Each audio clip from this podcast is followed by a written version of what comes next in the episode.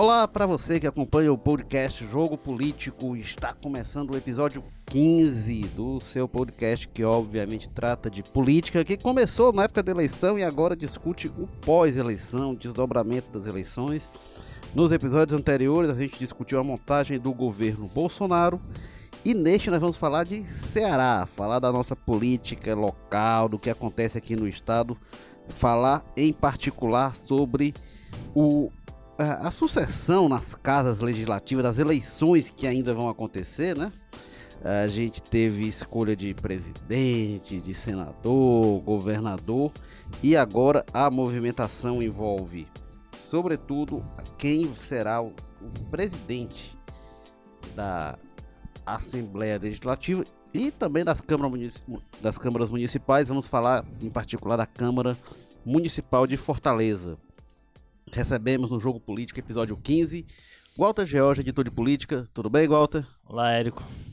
E Carlos Maza, repórter do Povo, coordenador do Povo Dados. Tudo bem, Maza? Opa, Érico, sempre uma satisfação estar aqui com vocês. E agora, nesse 15 é um marco, é uma satisfação maior ainda. Pois é. é Bacana, né? é isso aí. É, o, o, episódio 15, que na verdade é o 16, porque teve o episódio 0, você indo lá é, atrás do. Não tentar entender essa conta aí, não, porque ela é meio... Você indo atrás do, do, do jogo político, você encontra desde o episódio 0 o nosso piloto que também está no ar. Walter George, falando aqui da nossa. entrando aqui no assunto da nossa política local. Como é que tá essa, esse bastidor fervilhante das casas legislativas? Tanto a Assembleia como a Câmara, sem candidatos muito naturais, né? Na Câmara não haverá reeleição, o presidente da Câmara Municipal, Salmito Filho, se elegeu deputado estadual. E na Assembleia a gente tem já há, há vários mandatos seguidos o Zezinho Albuquerque, que até disse que toparia, ele pode regimentalmente concorrer, toparia, mas não parece se encaminhar muito para o Zezinho não, né? Uma coisa parece clara das duas casas é que a gente deve ter PDT no comando de ambas pela hegemonia que o partido tem, enfim.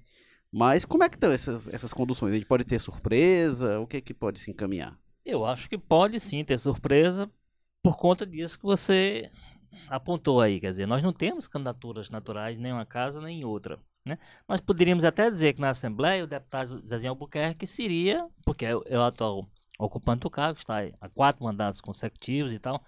Agora, isso acaba sendo um, um, um ponto até contrário à argumentação dele, quer dizer, que o que os deputados acabam dizendo lá nas conversas de bastidores entre eles é que seria uma demonstração meio que já é há quatro mandatos, mas cinco mandatos. Uma demonstração que parece que só tem um deputado na Assembleia. Não, não tem um, numa casa com 46 nomes, não é possível você encontrar um, um outro, além do, do Zezinho, que seja capaz de conduzir é, é aquela e... casa, né? Quer dizer, acaba sendo uma situação que dá para E a, o outro aspecto que pesa nessa, nessa questão de ele não ser uma criatura natural, às vezes o candidato tem que mostrar força também nas urnas, né? E o Zezinho não mostrou. Né? Ele teve uma votação abaixo da esperada. Havia uma expectativa de que ele, porque inclusive ele, ele é, ao longo da campanha chegou a anunciar que estava cedendo alguns colégios e tal, essa, essa coisa todinha. É, e a votação dele, por exemplo, foi quase 30 mil votos abaixo do do Sérgio Aguiar, que é candidato também, que está de olho também no cargo, foi o candidato que o enfrentou há dois anos, né? Aquele processo todo confuso, com que acabou custando a extinção do TCM, né? Frigidos Ovos.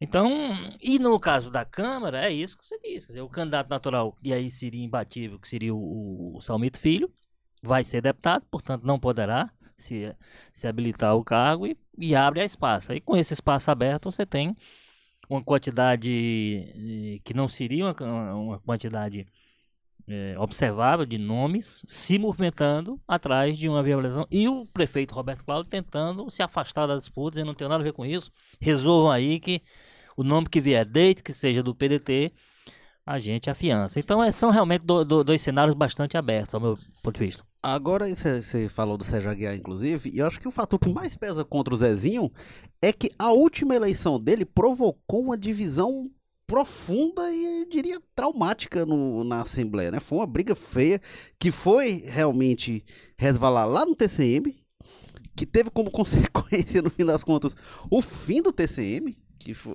uma coisa assim. Nós, nós estamos E pagando criou- a conta porque tá cheio de conselheiro aí aposentado E em casa sem fazer pois nada é. ganhando 30 mil por mês, né? E lembrar que teve um grande desgaste aí da imagem, tanto da base aliada quanto do governador Camilo Santana, para trazer esse pessoal de volta para a base, né?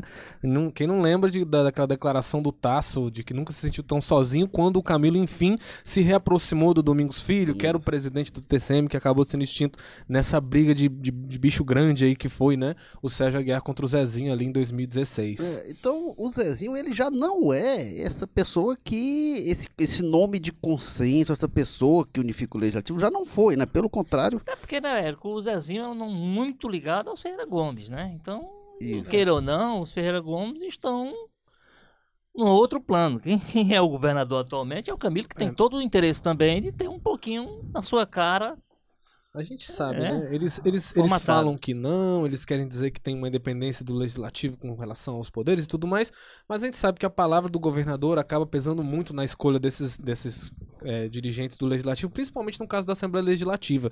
E não dá pra negar, né? Apesar dessa toda, né? O discurso, aquela questão do teatro ali que se tem de uma votação. É, com relação à escolha dos parlamentares, a gente sabe que no final das contas as eleições das casas legislativas são muito tanto o rescaldo da eleição que acabou de passar, quanto já as negociações planejadas para a próxima eleição. Claro que isso também está no jogo e é por conta disso muito que pode ocorrer vários imprevistos, né? Várias sempre pode ter essa virada de última hora, porque os acordos não se cumprem, os acordos é, vão sendo feitos novos acordos, novas promessas.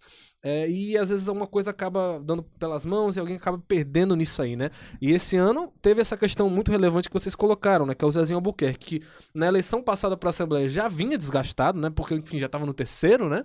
Buscando o terceiro mandato como presidente da Assembleia, uma coisa inédita na casa. É buscando Agora- o quarto, né? Agora vem buscando o quarto, né? Não, né, ele é- eu acho que ele tá há oito anos. é, lá. ele se elegeu, eu acho que é o quarto, ele se elegeu em Roberto Carlos saiu em 2013. 2012. Foi 13, 14, Pois é, 13, aí 14. teve o 15, 16, É, ele iria pro 17, quarto. 18. É, ele iria pro É, foi Exatamente. Não, e ele já, pelo Iria próprio para desgaste, ia perdendo apoio, né? Porque os outros deputados iam crescendo a ambição. Imagine agora que ele teve esse resultado. Em 2016, ele perde a principal base eleitoral dele lá, o filho dele, agora que se elegeu deputado federal, o AJ Albuquerque, perdeu a eleição lá em Massapê para um. Pra até um parente, né? Um, um primo do Zezinho, acho que alguém da família dele mesmo, mas ele acabou que ele perdeu a base, a principal base eleitoral dele, enquanto o Sérgio, que foi o candidato ali à margem, só fez foi crescer, ganhou base aí pra cima de todo mundo, tirou uma votação grande em Granja agora, que era um reduto de outras pessoas da base aliada. É um deputado que vem tendo. Muito embora, né, mas cortando aí, ao contrário do Zezinho, o AJ teve uma votação bastante expressiva, né? Uhum. Para além dos 120 mil Uhum. votos, acho que foi uma coisa desse tipo.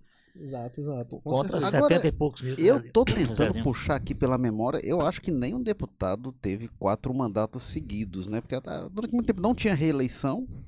E Uhum. quando começou a ter O, o, Fernando Hugo, se eu não, me engano, tá Fernando Hugo não- bastante não, tempo. não, mas eu digo quatro Não, não, eles de como presidente. como Ah, presidente. Como presidente, não, com certeza. Se eu, não, eu acho não. que três nem tinha tido. Acho que o Eu- é, Zezinho foi o primeiro a É, ter três. Eu, acho que, eu lembro o Marcos Cal se reelegeu. Sim. Domingos, Domingos Filho Domingos. Filho. É, porque o Domingos Filho, na verdade, na sequência dele que impressiona é com posições na mesa, né? Ele É, teve- exatamente. Mas eu, 11 acho, mas eu acho que acho que 11 três, gestões. salvo engano, porque pra trás não, não, não tinha, não sei se não era permitido, mas não tinha. A gente teve Uhum. o Wellington Landim com mandato, Luiz né? Pontes Eu- com sequência, mandato. Eu tenho a informação com quase certeza aqui. Eu daria 99% de que o Zezinho foi o primeiro a ter três.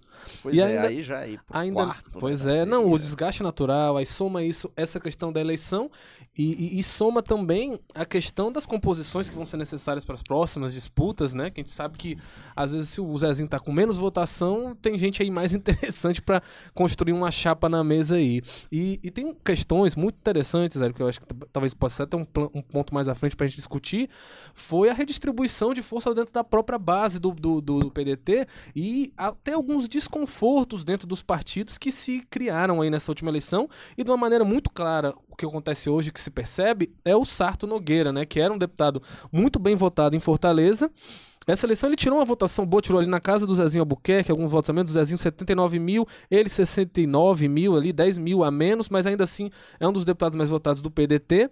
É, o Sarto teve uma votação grande no interior, mas ele perdeu quase todos os votos dele em Fortaleza, muitos votos. E ele atribui isso muito ao candidato mais votado do PDT, Queiroz Filho, tirou 103 mil votos, que é o candidato do prefeito Roberto Cláudio, e ao Salmito Filho, presidente da Câmara. Ou seja, o Sartre está bastante né, incomodado com relação a isso, lembrando que ele tem uma bancada na Câmara, dois vereadores que inclusive são candidatos à presidência da Câmara, o Antônio Henrique e o próprio irmão dele, o Elpidio Nogueira. Então, com certeza, de alguma forma, ou na Câmara ou na Assembleia, esse desconforto do Sartre aí deve ser levado em consideração, né? Pois é, vocês comentaram do Sérgio Aguiar, é, e o Sarto é um outro nome. Quem que está se movimentando? Quem seriam os, os nomes para que, que, possíveis para a Assembleia? Sérgio Aguiar, é, Sarto, eu acho que o, o, o Zezinho é forte, é, assim, por conta do, o Sérgio Aguiar por conta primeiro porque ele tem ele tem um ponto a favor que é um ponto contra, na verdade. Ele foi a, o, último adversário que enfrentou é. o Zezinho. Esse é um ponto, digamos assim, favorável agora, junto com a votação que ele teve. Agora, foi... Só porque a gente faz todas as ponderações é. sobre o Zezinho, é.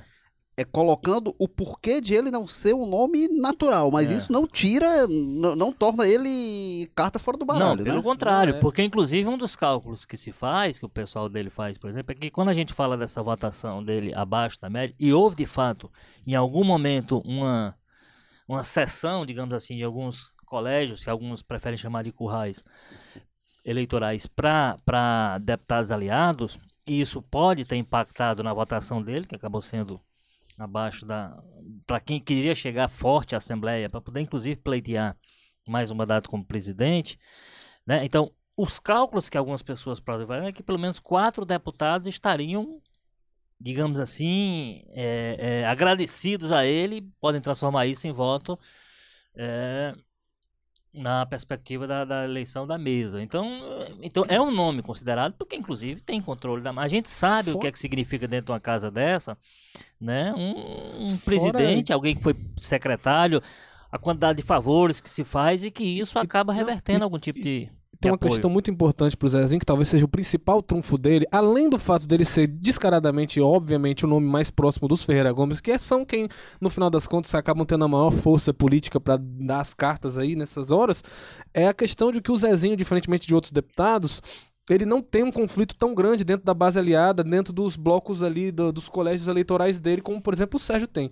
Hoje você tem pelo menos três deputados da Assembleia Legislativa que disputam ferrenhamente colégios eleitorais com o Sérgio Aguiar no interior, né? O João Jaime ali, que é um deputado importante para a composição do governo do estado, né? Tá sempre colocado nas mesas da, da, da diretora, disputa com o Sérgio. O próprio Romeu Aldigueri, que foi um dos mais votados do PDT, também disputa com o Sérgio. E o Zezinho, claro que tem as suas disputas locais, mas não de uma maneira tão pronunciada, um racha tão, né, grande assim entre o primeiro e o segundo colocado, como o Sérgio Aguiar se coloca e até como o próprio é, Dr. Sarto se coloca em alguns pois é, municípios. É. Até que ponto essa questão do Sérgio Aguiar da eleição hum. passada pode inviabilizá-lo? Porque ele foi uma pessoa que. E, e não foi é. há muito tempo, não. Isso foi no começo do ano passado. É, nós estamos falando pouquíssimo tempo, é. Ele, é, na verdade, foi fim de 2016, a é. eleição, acho que foi, foi em dezembro ainda de 2016.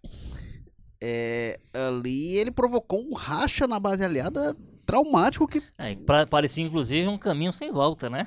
Pois é, é durou dois dias. É porque, mas... os, é porque os craques da política transformaram aquilo tudo em nada, né? Nesse, nesse ponto de vista.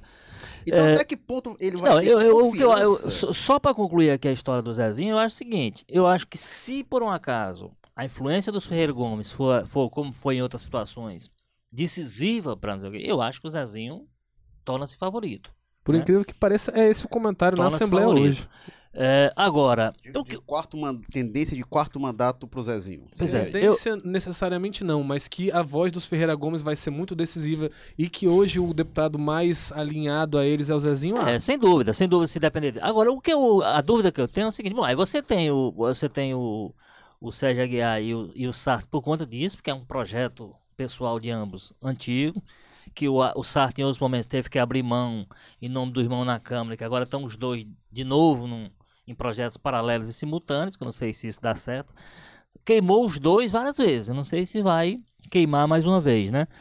Nem dá certo para um lado nem para o outro. O irmão dele, o Elpidio o Elpidio Nogueira. Nogueira, que deixou a Secretaria de Turismo da Prefeitura para voltar à Câmara, com uma- só que deixou junto com outro deputado, do- outro vereador do grupo, do mesmo grupo, né, o Antônio Henrique, que é dado como nome mais forte hoje É, na tem Câmara. hoje apoio da oposição também. Pois é, tem uma- e do próprio prefeito. Então, então o, o, o, o Sartre. né? Agora, a questão que a gente teria que considerar aí como, como um fator que pode mudar muita coisa é o seguinte: é o, a postura do governador Camilo Santana. O, go- governador terá interesse nesse momento, finalmente, dizer, não, eu, quero- eu quero, eu, fa, eu prefiro um nome mais próximo, no- que aí ele vai ter o, o Evandro Leitão, ele vai ter, ele vai Uhum. ter aí as possibilidades dele para trabalhar. Porque hoje, né? eu- e aí acho que o Sérgio não diria isso, mas assim, se o, Sérgio, se o, o Zezinho vai para mais um mandato, ele vai como candidato único ou a gente vai ter disputa na base de novo como foi na última eleição? É- Acho que isso é uma questão importante. É, é muito né? difícil ter, né? Porque a gente sabe que a, a Assembleia, diferentemente da Câmara, onde pode ter candidaturas avulsas, a Assembleia a eleição é por chapa. Então você tem que ter uma ruma de gente para formar uma chapa, preencher ela inteira, com os secretários, todos os vogais, para concorrer. É, mas Na última Sérgio eleição, conseguiu. você tinha uma posição maior É. e você tinha um- um uma bancada independente maior, né? Hoje em dia seria muito estranho Eu que- imaginar um é. deputado do PDT f- formando uma chapa com o André Fernandes, com esse mais do- pessoal do PSL, Mais né? do que isso, o que eu acho é que o Camilo Santana, hoje mais seguro no cargo, ele não vai querer correr, se submeter a outra situação como aquela que quase racha o governo dele, quase que quebra o governo dele, né? É Agora- porque eles tiveram, como disse o Márcio, eles tiveram em dois dias que recompor tudo e recompuseram. Mas, mas assim, mas ele, o Camilo hoje não vai correr esse risco. Então ele vai, ele vai de alguma forma acompanhar e conduzir esse processo. E se for preciso, eu acho que ele faz um nível de intervenção para tentar encontrar esse nome de consenso. Eu acho muito difícil. Vindo da base, eu acho difícil. Vindo da oposição, a gente sabe que, como É, disse, que- tem que formar uma chapa. É, e que A sempre podem não ocorrer nem pra compor- surpresas, né? Nem para compor uma chapa, É, né? o que eu pergunto é da possibilidade do Sérgio de se lançar de novo. Não sei se ele. Porque naquele momento. Ele tinha realmente o respaldo do grupo do Domingos Filho, que com o TCM estava com uma força É, que não vai agora, política muito grande, que não Inclusive existe era mais, um né? acordo, né? E eu não sei até que ponto o, o Sérgio seria, lembrando realmente daquele episódio, seria digerível pelos Ferreira Gomes, né? A recomposição com o Domingos foi uma coisa que partiu muito desse estilo Camilo, e o Camilo faz essas costuras. O resultado da eleição do Eunício Oliveira para o Senado mostra que os Ferreira Gomes não são muito de esquecer essas coisas, né? Essas recomposições que o Camilo fez, e a maior delas foi com o Eunício, quando foi para a urna, ficou muito claro que os Ferreira Gomes não compraram Uhum. esse pacote não. E aí pensar, ok, teve recomposição, o Sérgio se reaproximou. O Sérgio tem um, tem um histórico de aliado dos Ferreira Gomes, mas eu também não sei se eles iriam bancar uma candidatura depois do que ele fez. É, pra mim, para mim o que o fator determinante aí para que a gente, eu não vejo no, no meu no horizonte que eu traço na minha, na minha frente uma perspectiva de disputa é, é a questão do Camilo mesmo. Acho que o Camilo, como eu disse, está mais cascudo, está mais Tá seguro, mais forte, né? né? Tá mais forte. Sim. E aí ele vai, ao contrário do que aconteceu há dois anos atrás, ele vai intervir. Ele vai encontrar um jeito de entrar e dizer, ó, pessoal, vamos parar com essa. Vamos encontrar aqui um nome que. E ele vai ter força para isso, porque ele foi reeleito com. De forma consagradora. Teve uma boa performance no segundo turno com a candidatura dele do, do Haddad, né? Que ele transferiu a votação para Haddad aqui no Ceará, mesmo sem os Ferreira Gomes.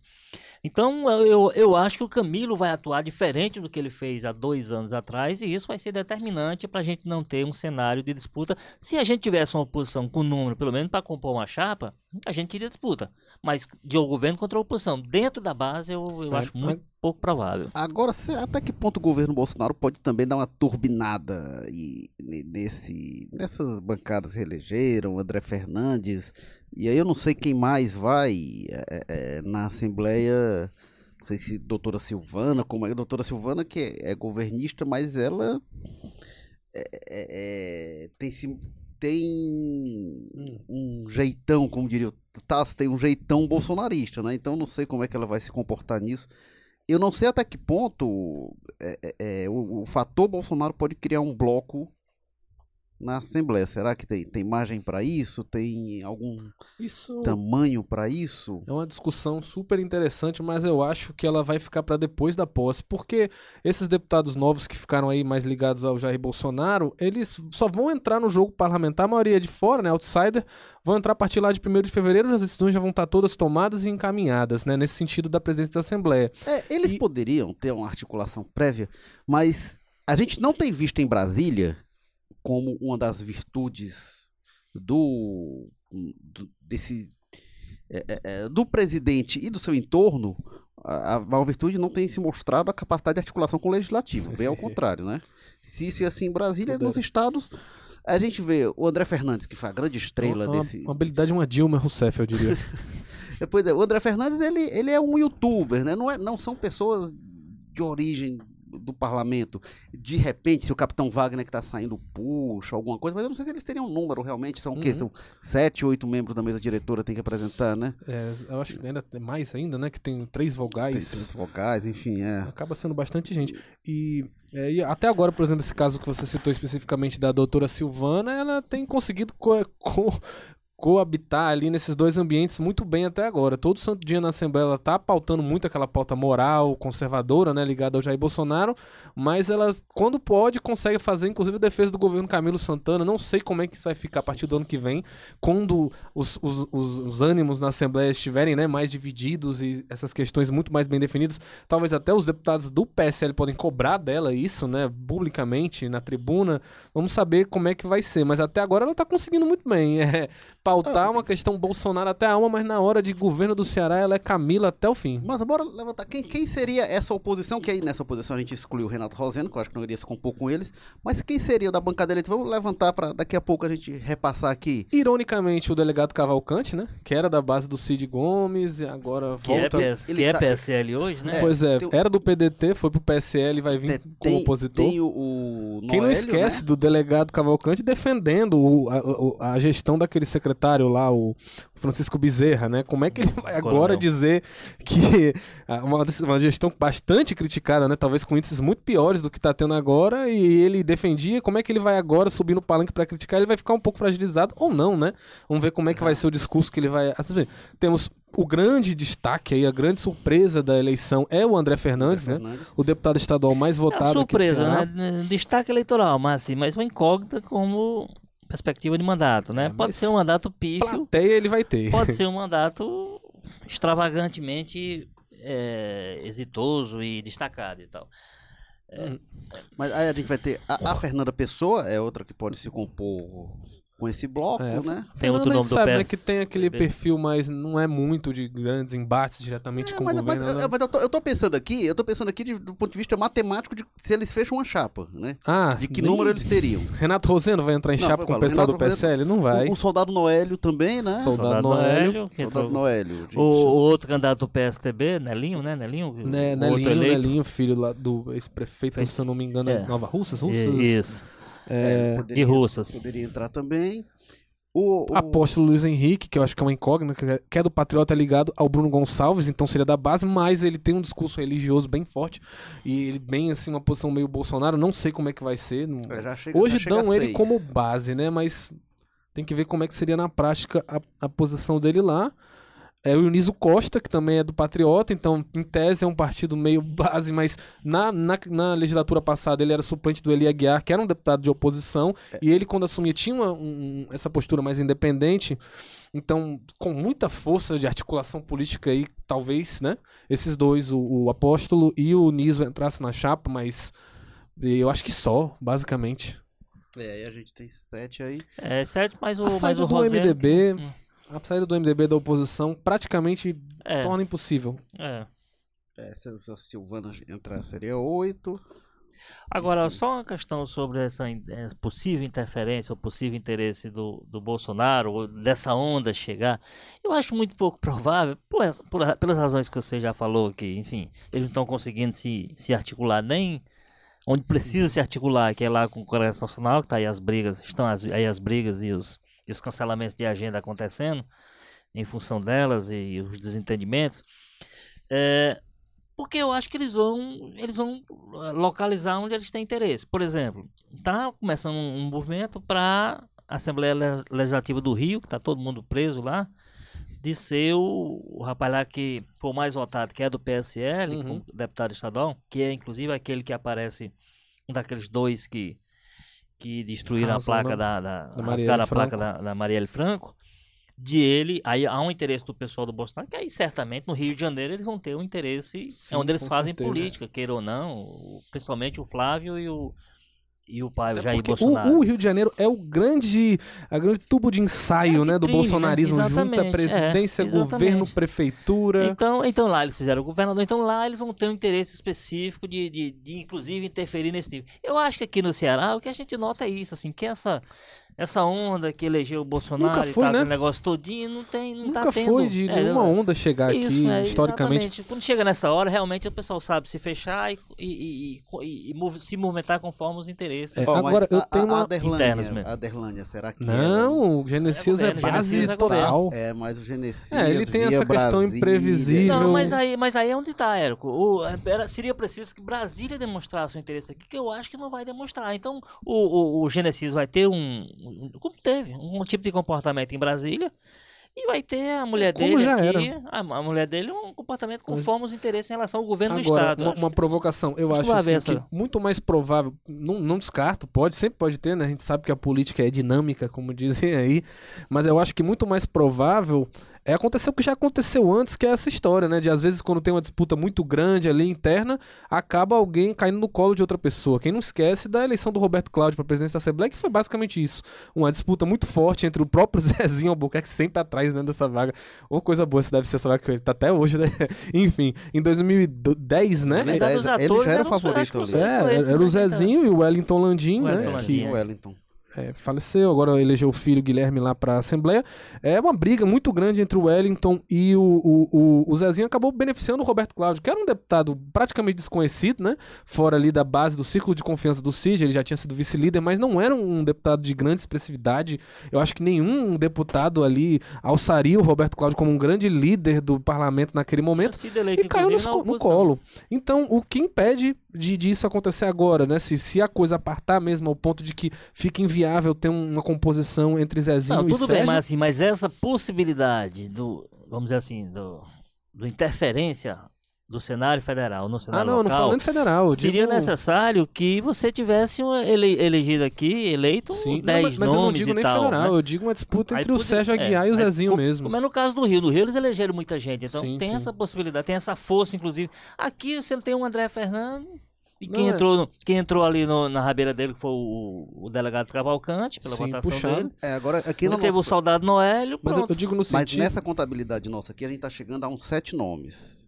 Né? Sem contar a doutora Silvana, sem contar a Derlânia, sem contar Aldic, por exemplo, que são nomes que já transitaram nesse campo. Já Uhum. tá ali na, muito perto de chegar aos números necessários. Teria que atrair Mas- um mas ou o dois. nome é- o que, que seria o nome da chapa seria o nome de voto, né? Por Assim, porque Mas Você às não- vezes, você- mas muitas vezes, Walter, não a, gente, a gente vê isso na Câmara Municipal às vezes, isso. Lembrando que o Só voto é ter a secreto. condição de fazer... hum, É, é, porque eu não sei, eu não sei se o voto tá secreto ou tá aberto. Eles, ab- eles abriram o voto, né? Não, não lembro como é que tá. Tinha, desde o início do mandato, tinha É, uma, uma PEC lá, eu acho que era até do Capitão vezes- Wagner pra abrir, ele- não sei se foi pra frente. se lançam candidatura, nem que seja pra fazer barulho. Aí não ah, deu o barulho, mais- o barulho faz. Agora eu acho que é um barulho, ao contrário de dois anos atrás, quando o Sérgio Que a gente Quando fala- o Sérgio é, batia a chapa mesmo na e possibilidade era- de defecções na é, base é, e era uma aí- chapa pra vencer mesmo, com possibilidade de vencer. É, não sei Agora se- você monta a chapa com os números possíveis para ser ter os votos possíveis, que são os componentes da chapa. Eu não vejo, como eu disse, porque a gente vai ter um componente que não teve há dois anos, que é a força do Camilo, do governador Camilo Santana reeleito, com a força que, com a, com a, com a demonstração que ele deu de, de, de força eleitoral mesmo, Pois força é. política, intervindo. Ele vai intervir em algum momento. Ele tá calado, tá no estilo dele, como você disse, tá na dele. Vai E deixar eu- correr, mas em algum momento ele vai dizer, não, pera lá, eu... E aí eu Quero volto, passar por isso novo, não. eu volto a 2010, quando o Zezinho e o Wellington brigaram ali entre si, acabou sobrando o Roberto Cláudio, que tinha pouco voto, que estava fora do radar. Por que, que isso não pode acontecer esse ano? A gente tem deputados muito é, fortes politicamente de articulação nos bastidores ligados ao Camilo Santana. Uma coisa que tem chamado a atenção nas últimas semanas, principalmente no segundo turno, é algum, al- o comportamento de alguns parlamentares, principalmente o Salmito Filho, né, o presidente da Câmara, colou ali no, no Camilo Santana no final, na reta final da eleição, de uma maneira que ninguém mais viu. No dia da última carreata que teve, do Pro Haddad aqui em Fortaleza, o único deputado estadual do PDT, e eu acho que o único deputado estadual, Herol, né? Que apareceu na, na- no evento foi o Salmito Filho, um comportamento estranho, né? Carro ao lado do Camilo Exato. colado, como Foi colado a questão inteira. Então, peraí, será que se o Camilo puder intervir, ele não pode tá, se beneficiar de alguma forma? O Salmito que tem uma relação antiquíssima com o Camilo, são amigos, são pessoas de confiança, eram do PT juntos, né? Quando o Camilo era. Tinham uma relação muito próxima ali há décadas atrás. Então, será que isso pode se refletir num apoio inesperado de última hora pro Salmito? Eu acho que só diante de uma perspectiva muito dessa, como a gente falou, de um racha mesmo.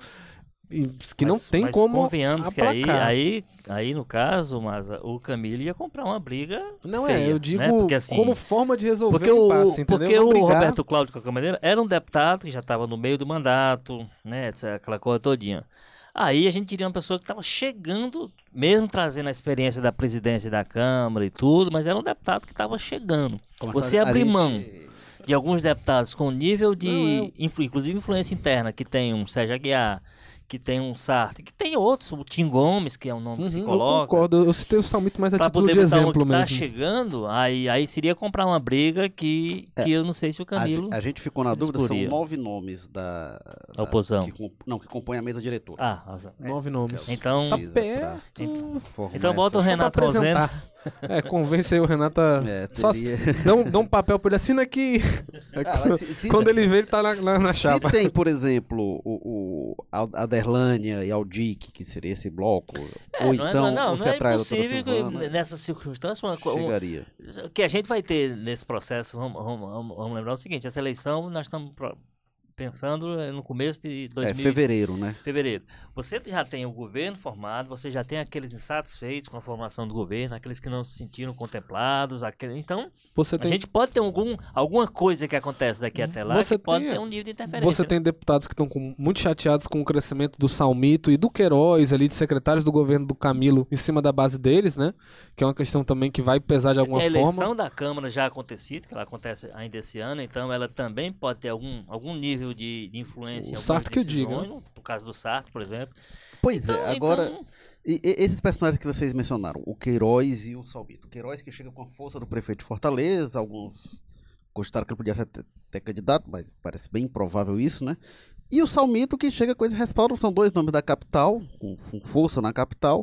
Como é que ele chega? O, Sa- o Salmito, a minha impressão é que ele, com a experiência que tem, ele talvez esteja de olho num lugar na mesa diretora. É, o Salmito, o negócio dele ali parece muito bem claro com relação a- à eleição aí de 2020, né? Ele tá sendo bastante ousado porque a gente não sabe como é que vai ser o cenário que vai ser na próxima eleição municipal. Hum. Mas que ele tem interesse em disputar a prefeitura de Fortaleza e nunca negou. É, mas Inclusive se colocou lá em 2012 entre os colocado, é. nomes, é, num cenário muito imprevisível e muito difícil de imaginar, né? Qual, qual vai ser a, agora aí com essa mudança grande que teve o Bolsonaro eleito, o Fortaleza sempre teve essa questão, né, de oscilar se apoia o governo ou não. Aqui o Bolsonaro teve 45% dos votos.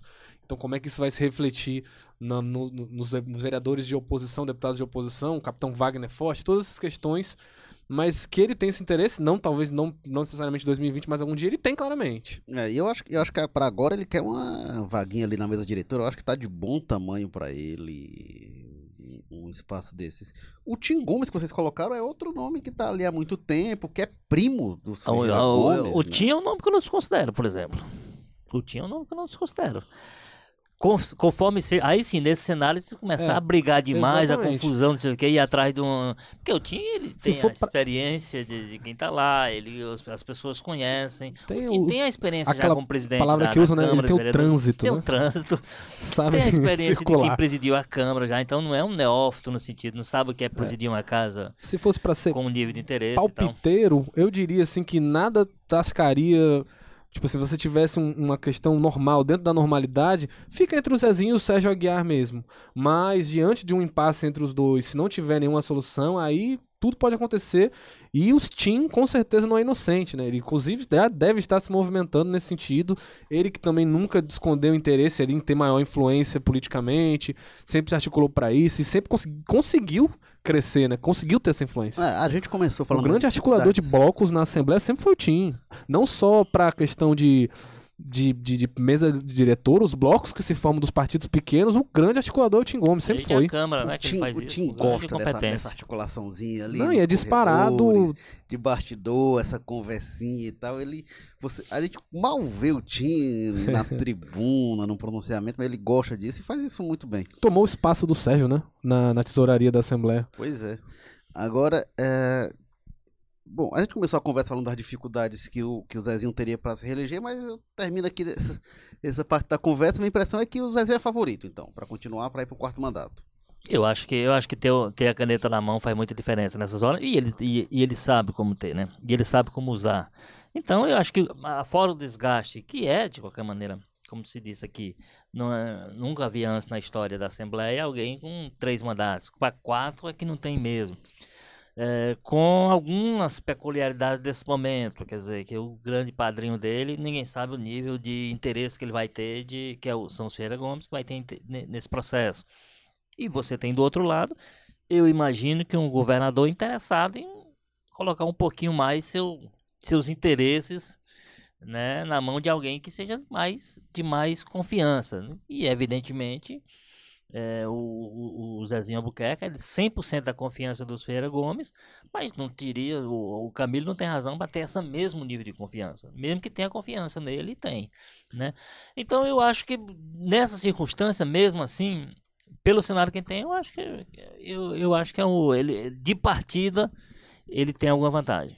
E aí vocês colocam como possibilidade o Sérgio, o próprio Tim e o Sarto. Vocês acham que, mais uma vez, é um daqueles pleitos que... Eu, não- eu acho que não, muito porque ele tá muito mais forte pra Câmara, né? E é uma- uma- se ele conseguisse levar a Câmara e a Assembleia, se- não faria sentido nenhum, né? E eu acho que o grande negócio dele é a Câmara Municipal de Fortaleza. Tanto que ele, os dois nomes dele na Câmara, os dois vereadores que agora são candidatos, eram secretários do governo Roberto Cláudio. E ele ali, de alguma forma, influiu para que eles abrissem mão dos cargos, saíssem da prefeitura e voltassem para a Câmara Municipal, os dois com o discurso de disputar a presidência da casa. Ou seja, ele botou as cartas na mesa ali, né? De uma forma ou de outra. Bom, o, o Sarto que já foi vereador, né, de Fortaleza, Presidente da Câmara, né? Pois é. E aí vamos. é, é, é, os dois candidatos dele, que são, você falou, Walter, o Antônio Henrique, né? Que é um. É um vereador discreto, hein, é, Verdade. não, não é um, um das estrelas da Câmara Municipal. E outro que aí é um vereador, o irmão do Sato, né? O Pídio Nogueira, que é um vereador experiente demais, né? Foi secretário já da prefeitura, enfim, ocupou vários cargos. E que também é, é mais ou menos como o Sarto. Toda eleição que tem na Câmara Municipal, o O nome dele é o como nome. surge. E ele sempre- O problema deles é que sempre surgem os dois ao mesmo tempo, aí acaba queimando os dois, né? Eu, eu- eu vou falar uma coisa que não, não sou eu que estou dizendo. Mas era um comentário geral da Câmara nessas eleições. Era que o Elpid ele não tinha esse trânsito que o Tim tem. Às vezes os vereadores falavam assim: olha, se lançar o, o, o, o Elpid. eu Vou, vou até citar o nome, porque ele me falou em on, bem abertamente, e falou. Ele disse: olha, Maza, o vereador Carlos Mesquita, saudoso Carlos Mesquita, falou: olha, Maza, Não, não. se fechar. sal- Não, digo. tá muito vivo, muito bem, secretário agora, né? Vivíssimo. Está secretário, inclusive, de uma regional, se não me É, engano, é saiu da regional. Câmara agora. Isso, Ele me falou abertamente: olha, se o, lugar do Antônio Henrique. se o prefeito fechar apoio ao Alpide Nogueira, eu junto minha base e me elejo presidente da Câmara. eu lanço minha chapa e ganho. É, então tem essa questão. A gente sabe que na Câmara, diferentemente da Assembleia, né, onde tem essa questão muito mais fechada, os acordos aí são muito mais, né, de longo prazo, estratégicos. A Câmara ali tem um jogo de corredor, meu amigo, que é É, e já rendeu a situações inusitadíssimas, né? Você mesmo sempre conta aquela história de um dos vereadores que alugaram um hotel de. Ah, isso era na Câmara Antiga, quando era na Antonelli Bezerra, que é, é, foi na eleição do, do Acilon. Isso era o prefeito de Uraci, o Acilon era do, do PMDB, mas o, o, Mas ele se insurgiu contra o Juraci na reeleição do Juraci em 97 e aí eles foram todos para um hotel que ficava em frente da Câmara e ficaram lá para não ter assédio, para não ter perigo. E tinha, não vou lembrar o número de vereadores, eu sei que aí eles saíram do hotel na hora de votar. Primeiro de janeiro eles atravessaram a rua para votar e na hora de votar o voto secreto teve dois votos a menos do que o número de vereadores que estavam lá. Ou seja, alugaram um hotel para evitar que os caras mudassem de lado É, e eles mudaram. Mas E a- aí, e a brin- Atravessou na rua. E a brincadeira na época foi que, que atravessando a rua viraram um voto.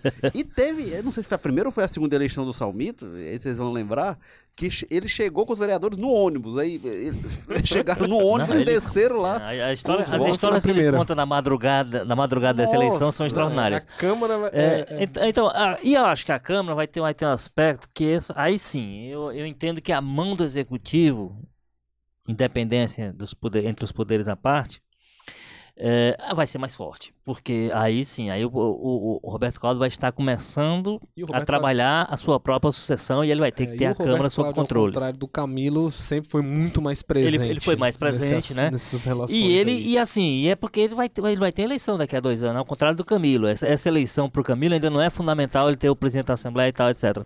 Mas a- o presidente da Câmara não, porque esse presidente da Câmara atual é o que o Roberto Cláudio vai ter no momento decisivo do processo sucessório, Agora, a condução desse Já processo. que nós estamos aqui em clima mais de descontração, tem também a questão de que hoje o outro, fora dos candidatos do Sarto ali, principalmente o Antônio Henrique e o Elpídio, o outro nome que, que, que tá colocado aí é um, é um Tim Gomes, é um Carlos Mesquita, que é o Adail Júnior, que é vice-presidente há muito tempo, é muito articulado entre os vereadores Sim, e muito tá influente nos muito bastidores. influente nos bastidores e tá observando isso aí com muito cuidado, né? Quieto, tá evitando se posicionar e só na dele. Quem sabe o que ele tá fazendo aí nos corredores. É, O Adail em outros momentos já foi cogitado também, né? Então nada impede que o Adail cresça o olho aí daqui pra, pra eleição da Câmara, né? É, o, ah, no caso, no caso lá, o que, o que, e aí mais até do que na Câmara, eu acho, é, é que a possibilidade de você ter um nome de fora do PDT é, na Câmara é, é Zero. próximo de zero, né? Se não for zero, como disse. o- Na Assembleia também, né? Eu não acho que. É, mas assim, na Assembleia, vamos lá, é, a gente tá falando dessa conjectura de, de, como eu disse, você falou aqui até o nome do, sei lá, do, do, do como é lá de Tauá, foi da O oposição? Aldic. O Aldic. É, que é, PSB. é primeiro secretário hoje, então esse primeiro secretário sempre é uma pessoa que tem não sei o quê. Eu não estou dizendo que o nome dele está cotado, não, mas, mas tem alguns nomes de fora, assim, de- desse âmbito do PDT, que conforme as coisas evoluírem, porque, eu disse- como eu disse, você vai ter um nível de insatisfação aí aparecendo, que ainda não apareceu, com formação de governo, a gente já tem se dito isso e é verdade, o Camilo vai ter muita dificuldade para acomodar todo mundo e para satisfazer todo mundo, que é muita gente, né? E, a, e a essa Aliança tem, é tem uma boa. diferença, né, Walter? É, é, é, é, quando a gente fala da Câmara, a Assembleia é uma Assembleia nova que vai tomar posse naquele dia para eleger seu presidente, né? Pois é, e- A Câmara é uma Câmara que vem aí de dois anos, então é quem já vem articulado. E que né? já E- estão E de aí- olho na E aí, reeleição, e aí né? outra coisa de que de qualquer maneira, é porque assim, como o governador, de qualquer maneira, formalmente, ele não é do PDT, o governador é do PT. Uhum. Ao contrário do prefeito, o prefeito é do PDT. Então essa questão formal partidário, ela pode ter um pouco mais de, de simbologia, de mais, sim, mais força simbólica. Então eu, eu acho isso. Agora, na, na linha que você perguntou, exemplo, quem é o nome? Eu, por tudo que eu tenho conversado com pessoas que eu tenho conversado, eu acho que quem parte na frente, no caso da Câmara hoje, é o, é o vereador Antônio Henrique. Com esse perfil que você disse, é um perfil discreto, né? com muito mais articulação interna com o vereador do que o do que o Elpídio, que, Uhum. que, né, que dentro da perspectiva de grupo é um, e com a confiança do prefeito. né? Tem três elementos aí que me parece que nesse momento o, o- o favorece mais. Porque, inclusive, o prefeito ele, não, ele vai, vai, ter cuidado, até em função disso que eu disse, que ele vai, vai ser o, o presidente da Câmara que vai estar presidente da Câmara no momento decisivo da, do processo eleitoral, uma pessoa com o perfil do Antônio Henrique acaba sendo algo favorável, assim, assim, simpático ao prefeito. Ou seja, não é uma pessoa que, em tese, por exemplo, ao contrário do que seria o perfil do, do Salmito, né? O Salmito sempre foi uma pessoa muito ambiciosa. Ele foi ambicioso desde o começo. O Salmito perdeu a eleição, ganhou a eleição, mas estava sempre ali fustigando e buscando alguma coisa. Ele já chega na Assembleia, por exemplo, com o nome cotado, mesmo que seja especulativamente, sem muito, não sei o quê, mas cotado como para candidato a presidente. Então ele tem essa ambição que o Antônio Henrique não tem. E eu acho que isso acaba sendo um aspecto que o, o prefeito vai levar em consideração. E vem cá, só pra gente já tá estourando nosso tempo, mas o Queiroz, eu acho que não para presidente, mas qual vai ser o papel do Queiroz agora e mesmo daqui a dois anos, quando vai ter a, a outra mesa diretora? Porque o Queiroz é, claramente, ele foi chefe de gabinete do Roberto e Cláudio. foi muito Ele é votado. o homem do Roberto Cláudio. É, é, é, o articulador do Roberto Cláudio. E aí, o Roberto Cláudio, todo mundo sabe, é o nome mais cotado para a sucessão do Camilo Santana em 2022. Em algum momento no horizonte do prefeito deve estar ter um espaço na Assembleia que seja mais do que um parlamentar que está por ali e tal. De que forma o Roberto Cláudio pode articular para o Queiroz, de repente, daqui a dois anos, pegar uma mesa diretora, pegar uma liderança? Ele vai. é, é, é, até que ponto é importante para quem quer ser candidato a governador ter uma pessoa na Assembleia com algum espaço, alguma projeção? Eu, eu acho que o, o- prefeito vai ter que ter muito cuidado com isso, né? Assim, que ele não pode também botar o carro adiante dos bois, né? Então ele vai ter que. O, o, o- o Queiroz não pode chegar na Assembleia também dando cotovelada e ocupando espaço a qualquer custo, inclusive em mesa. Conquistar, tem que né? conquistar, porque aí tem um processo que ele não pode, para agradar um nome que é dele, não sei o quê, e ele mostrar força, É, e- essa pessoa desagradar outros que serão importantes para esse processo dele. e é o dele se viabilizar como candidato à sucessão do, do Camilo, ele vai ter que um processo de conquista que ele vai fazer isso botando com o representante dele chutando o balde dentro da É, Assembleia. E ao contrário de, por exemplo, o Salmito aqui, o, o Queiroz chega irritando muita gente, né? A gente sabe que tem vários deputados que são tem muitas mágoas porque o Queiroz acabou entrando nas bases eleitorais deles, principalmente aí o, o próprio Carlos Felipe, né? Do PCdoB lá em Crateús, perdeu muitos votos pro Queiroz e nunca escondeu isso, falava na tribuna o tempo inteiro. muita queixa, né? Houve muita Muito queixa. queixa- várias queixas com relação ao, ao Queiroz falando dele. E muitos outros deputados da base de menor expressão criticavam também bastante a presença do Queiroz. Então, é, eu acho assim que o Roberto Cláudio, se for esperto assim, ele já ganhou o que ele tinha que ganhar, já fez uma votação grande aí, com certeza com muito apoio do governo Camilo Santana para tirar essa votação de mais de 100 mil votos para o Queiroz, né? Foi o segundo deputado mais votado. Com certeza isso aí foi um apoio muito grande que o Camilo deu para ele, que a base deu para ele, é, além da influência dele própria, né? Claro. Então eu acho que o Roberto Cláudio deve ficar quieto, até porque a grande história que tem na cabeça dele aí tá mais para 2020 antes de qualquer coisa, né? A gente não sabe como é que vai ficar as chapas para a prefeitura de Fortaleza, para todas as questões, e a gente sabe que tem aquele detalhe importante de que o irmão do Roberto Cláudio é o primeiro suplente do Cid Gomes lá no Senado.